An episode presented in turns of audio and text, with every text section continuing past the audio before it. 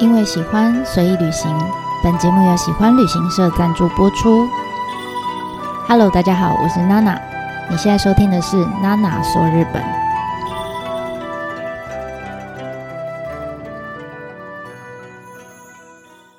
Hello，大家好，我是娜娜。上一集啊，我们介绍了我自己啦，我自己私心认为丰岛上非常重要的一个核心场域，就是。它同时是作品，也是餐厅。那我觉得它更是整个呃丰岛参与在这个国濑户内国际艺术季里面非常重要的一个地方。那这一次呢，我们就要带大家一起去别的，哈，就丰岛上面有别的，我觉得也蛮精彩。然后。呃，我自己很喜欢的几个作品。那如果你是第一次听娜娜的 podcast 的话，这边稍微跟你说明一下，下面的分享的内容啊，大部分是可能我自己在带团的时候，可能会在巴士上或者在行程当中跟旅伴们分享的一些内容的笔记。那当然多少会掺杂了我自己的一些过去的经验。感想或是小故事，所以如果你是真的已经去过的朋友，我觉得就无妨哈，就当做边听边回味一下这样。那如果你是现在正计划要过去，或是你已经站在这个作品前面的话，那下面的内容可能会有一些爆雷的地方，那你自己就要稍微斟酌一下，你要听到什么样的程度。那希望，嗯，你可能先进去，第一次先进去。呃，走过一次这个作品，然后出来的时候可以再听一次，然后看看，诶，刚刚有没有漏掉的地方，再进去体验一次。这是我建议你的享用方式。好，好，那我们就开始这次的内容啦。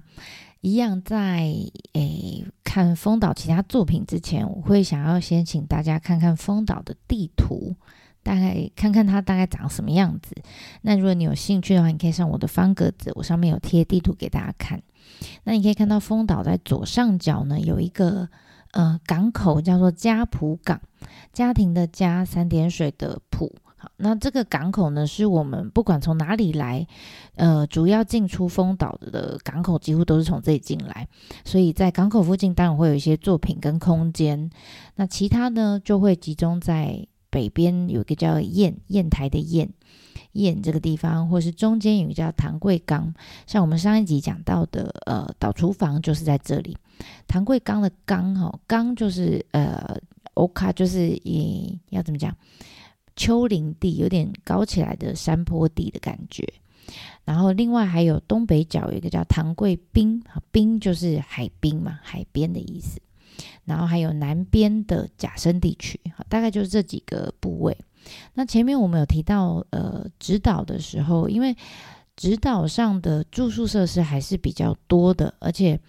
岛上的公营巴士的班次也比较频繁，所以一样，直岛上面也有很多区哈。那在每一个区中间移动的时候，我们大概都是以呃公车为主。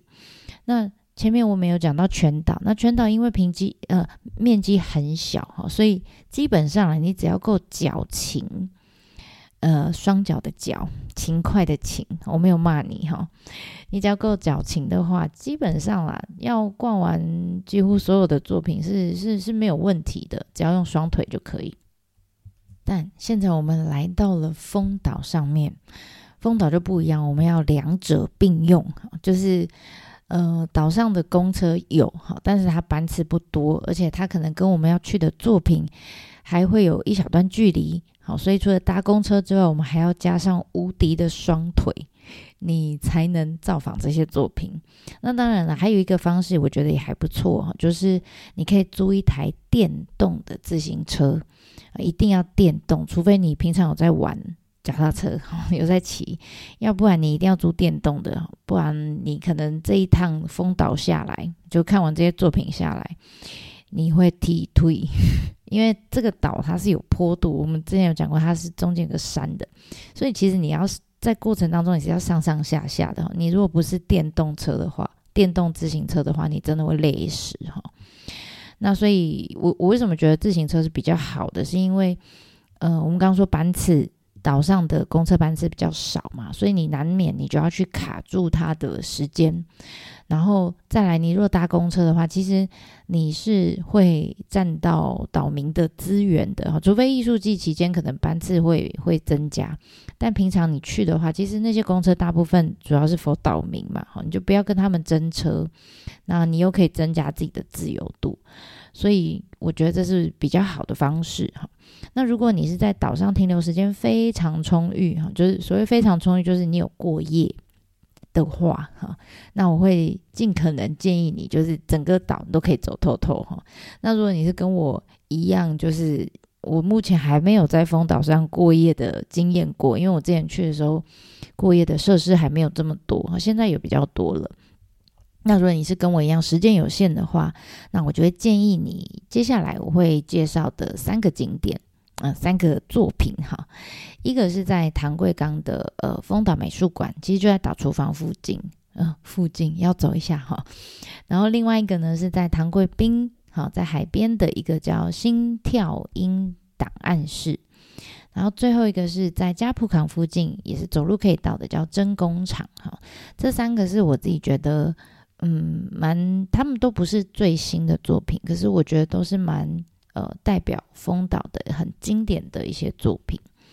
那首先呢，第一个，也就是这一集我们要跟大家介绍的主角，就是第一个丰岛美术馆。那你如果现在到丰岛美术馆，你会发现，哇，旁边有一整片面海的梯田，真的非常漂亮。那但是其实这一块地啊，原本呢，在二零零八年那个时候，他们呃，就是服务总一郎跟北川富郎来到这里。这里的时候，其实这片梯田是已经没有在耕种，就是被弃耕的梯田。那我不知道是不是因为这一幕就让北川富郎想起，就是我你还记得吗？我们在大地艺术季里面有一片呃梯田，就在农舞台前面的那一片梯田。我不知道是不是福屋忠一郎对他对梯田很有感觉哈。然后再加上就是服务总一郎，其实那时候他想要推动的是一岛一美术馆的计划。所以那个时候，他们就坐在这个直升机上面，从上往下俯瞰这个丰岛。那北川先生心里就在想说：“嗯，是不是有可能就是在这一片梯田上面打造一座专属于丰岛的美术馆，而且是要一一座就是被梯田环绕的美术馆？因为梯田景观是本来丰岛很代表性的一个呃景致哈。那所以呢，他就请来了。”呃，建筑师西泽立卫，还有艺术家内藤里，好，请这两位一起联手合作，打造出来我们现在看到的丰岛美术馆。那西泽立卫其实就是跟妹岛和世共同组成一个 Sana 建筑事务所的一个建筑师，他们刚好。呃，就在第一次的濑户内艺术季的时候，就是二零一零年，他们觉得那一年呢，刚好获得了普利兹克奖。那普利兹克奖就是相当于，你可以想象，就是建筑界的诺贝尔奖就对了。好。所以是一个非常厉害的建筑师，再加上另外一个我们说艺术家叫内藤里，内藤里哎，就是我们之前在指导本村的家计划里面曾经提过的一位心思非常细腻，然后很敏感的一个呃女的艺术家，好，女生的艺术家，大家应该对她蛮有印象的。后面我们会稍微再做一些说明。那这个美术馆，丰岛美术馆。算是他除了指导上面的作品之外，好，指导上面一个呃家计划作品叫 Kingza。除了这个作品之外，他唯一全世界哦唯一大型的，而且是常设型的作品展示场域，就是这个风岛美术馆。而且，嗯、这个美术馆因为后来盖起来之后，你知道濑户内艺术季的这个呃执行团队啊，他们就号召了当地的岛民。然后就一起把这周遭的梯田全部都复耕，所以现在我们去的时候，我们就会骑着脚踏车，然后在那个梯田里面骑，而且那个梯田是面海的，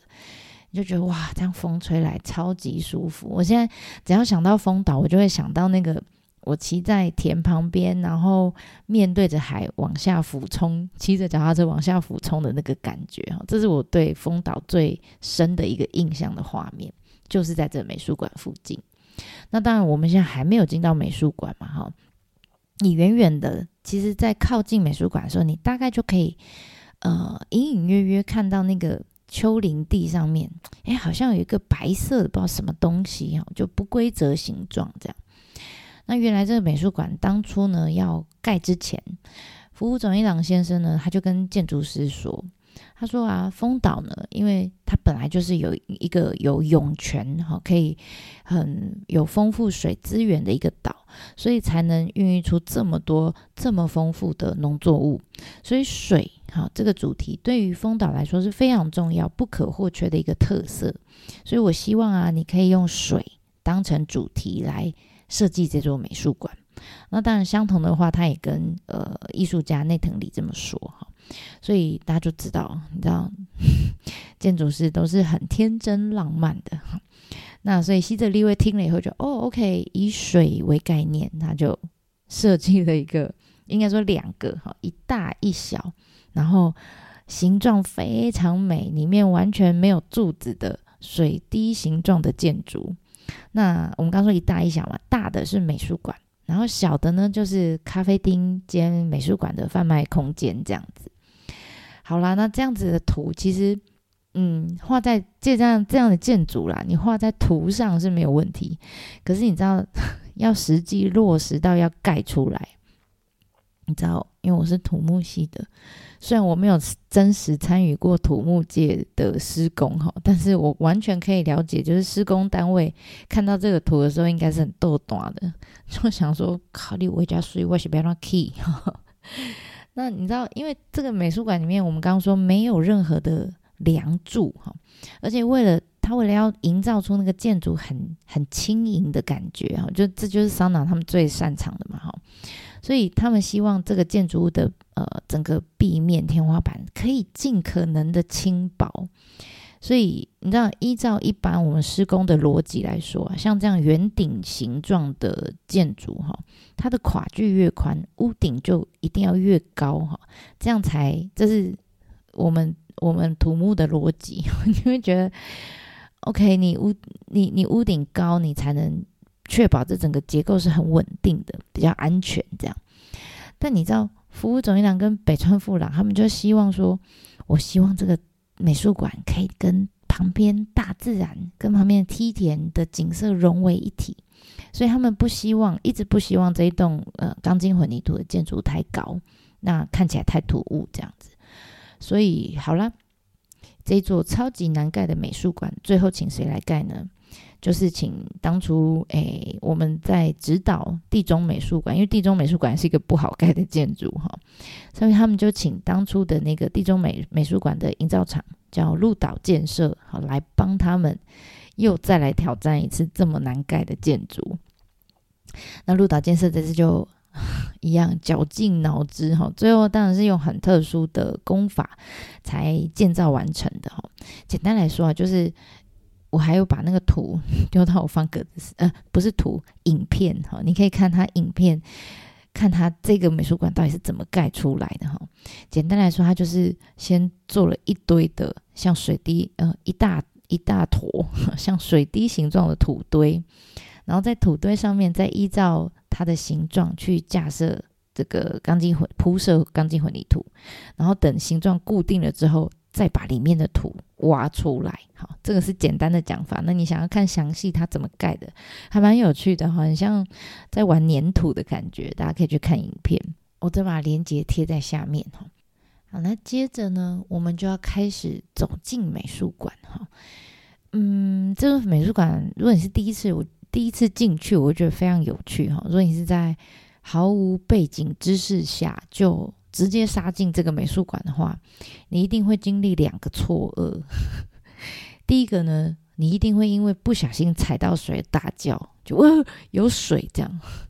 那第二个呢，你一定会很傻眼，就是你这样环环顾四周，绕一圈看了一圈之后，你一定会很好奇，就想说，嗯，美术馆，嗯，艺术品在哪？这个是两个哈，如果你完全都没有背景知识就进去的话，你会觉得嗯很奇怪的地方哈。那所以呃，在进到美术馆之前，你也会发现呃，这个馆方人员他会不断的、不断的、不厌其烦的一直叮咛大家，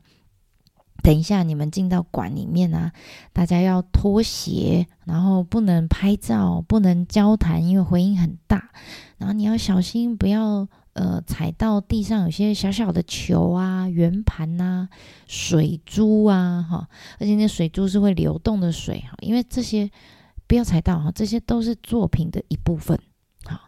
那除此之外呢，管方人员他也会控制入场的人数，他会让同时在美术馆里面的人不尽可能不超过三十个。那你可能会说，为什么要搞这么麻烦呢？为什么要这么搞刚呢？原来哦，因为我们说内藤里就里面这个艺术家，他所创作的这个作品叫母形，好，母亲的母，形状的形，呃，形体的形。他这个作品一样，他还是用他很细腻、很精致的手法来进行他的创作，所以你你会看到他用很多在这么大的空间里看起来好像什么都没有的空间里面，其实他用了非常多小小的，然后轻飘飘的，一碰就会坏掉的，然后会流动你看不见的空气啊，或者是水这种，总之就是都是非常纤细的这种媒材来进行创作。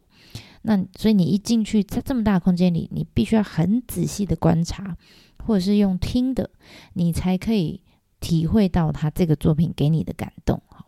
所以这边他不让你，就是虽然我知道很美哈，每个人都很想要把手机拿起来拍，我自己很想拍，也很想把它记录下来，但我后来觉得美术馆规定不能拍照这件事情，我觉得反而是还不错的哈，因为因为你不能拍照。你没有事情，手上没有事情做，让你分心的时候，你就可以真的好好静下来。那你静下来之后，你原本嗯眼睛是看着荧幕的，你就会开始注视旁边的物，就是呃怎么样，周遭的环境，耳朵就会开始打开了，然后五感就会打开，这样。所以我觉得不能拍照这件事情，好像也不见得是个坏事哈。好，那。刚刚我们说，馆方人员会叫你脱鞋，意思就是说，他叫你赤，他希望你是赤脚走进美术馆里面的。那如果你现在已经走进去的话，我会建议你先把视角往屋顶看看，哈，你会看到有两个圆形，就是露天的那种大洞，这样，而且边缘上面还挂了几条丝线。很细很细的丝线，你仔细看，这个跟其实跟内藤里他在指导家计划里面那个 Kinza 那个作品，其实有异曲同工之妙哦。因为你看啊，如果我们今天人站在美术馆里面，但是因为上面开了两个洞。所以你可以感受，透过这两个洞去感受到外面这个环境的变化跟陪伴。因为外面如果讲话大声一点，其实你是听得到，从那边传进来，甚至是风吹过那个树的声音，树林啊，唰唰唰唰，或者是下雨的声音，其实你可以感觉到哦，外面的世界跟你是在一起的。可是你现在在室内，好，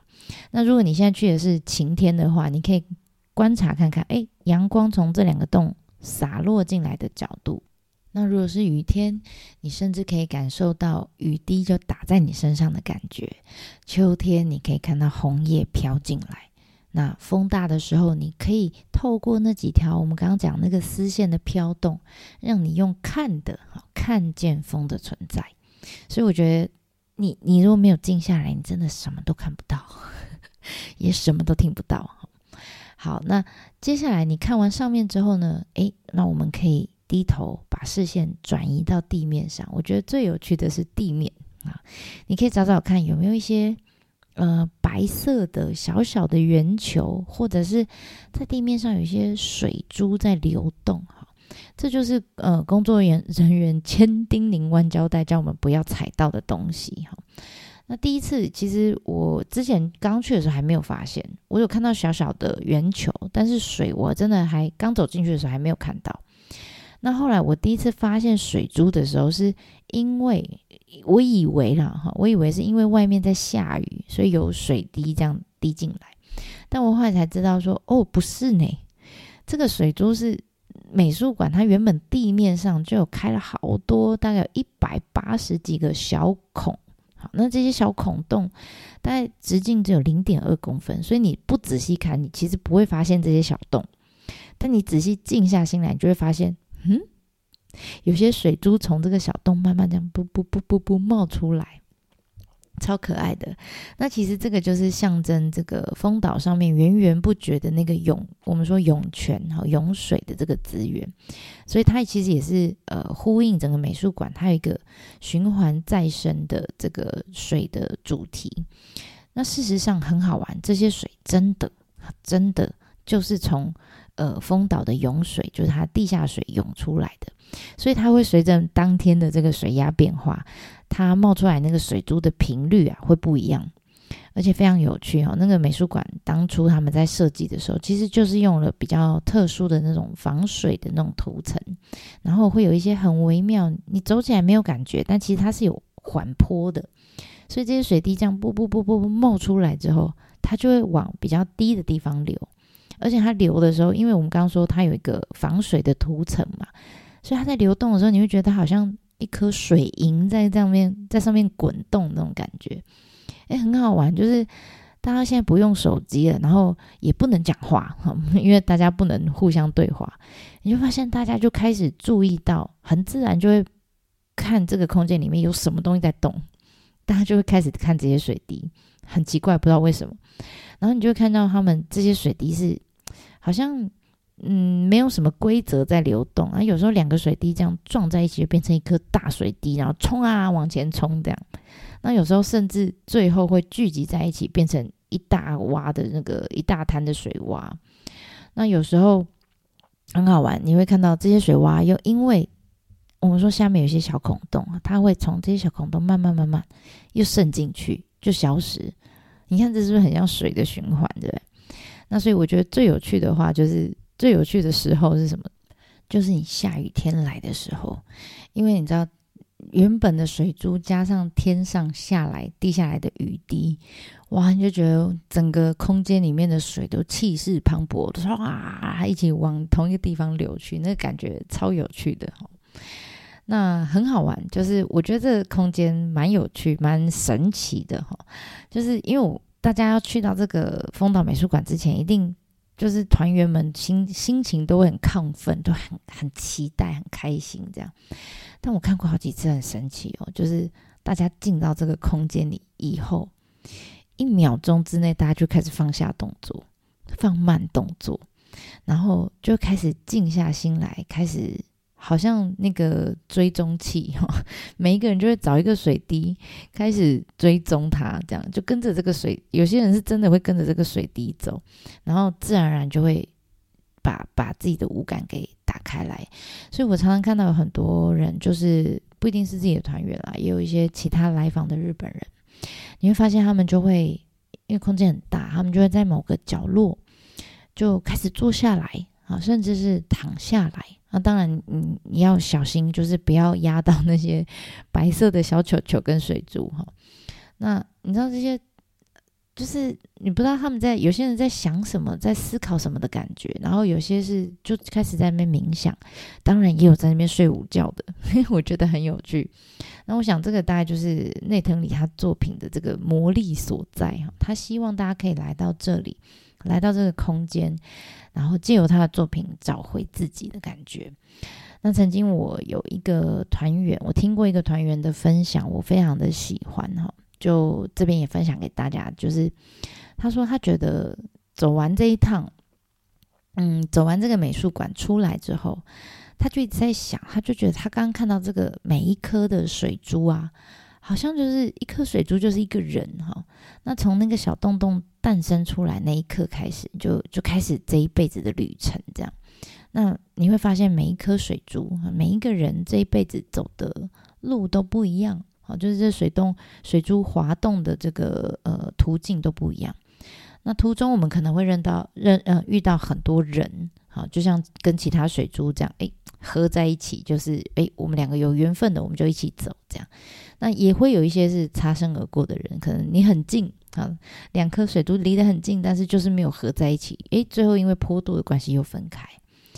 那甚至有一些人可能就是找到很多志同道合的人，结成一个团体，诶，那就变成一大滩的水，对不对？好，那有些人呢就很好玩，一辈子就坚持走自己的路，哪怕是他从头到尾都只有一颗水珠自己在流动。他也 OK 啊，没关系的，因为他知道自己要什么。那你会看到，诶，有些人，尤其是下雨天的时候，有些水珠流得很快。他说，有些人这一辈子冲得很快，但也有一些人水珠就是慢慢的，从头到尾都缓缓慢在流。好像有些人就是很选择悠悠哉哉的过一过一辈子这样。所以你知道，就是他觉得他整个过程当中，他不断在观察每一颗水珠。他说，这就好像他他他在观察他周遭的朋友哈的每一个人一样。他看到这颗水珠就会想到哪些人，看到水珠就会想到哪些人，所以他就说啊，他觉得每个人都有自己的步调，然后自己的故事，就像这些水珠一样，是不是非常有趣？好，我就觉得哇。这一位团员哈，这个从流动的水珠悟出了人生的道理哈，是不是很充满灵性的一个人？我觉得他太强了，但我觉得这个分享我还蛮喜欢的，也觉得很有趣，所以就跟大家做分享啦。好，那我们这次就先讲到这边，下一集我们再继续接到介绍丰岛上面有哪一些我觉得诶蛮有趣的作品啦。那下次见喽。ではまたね。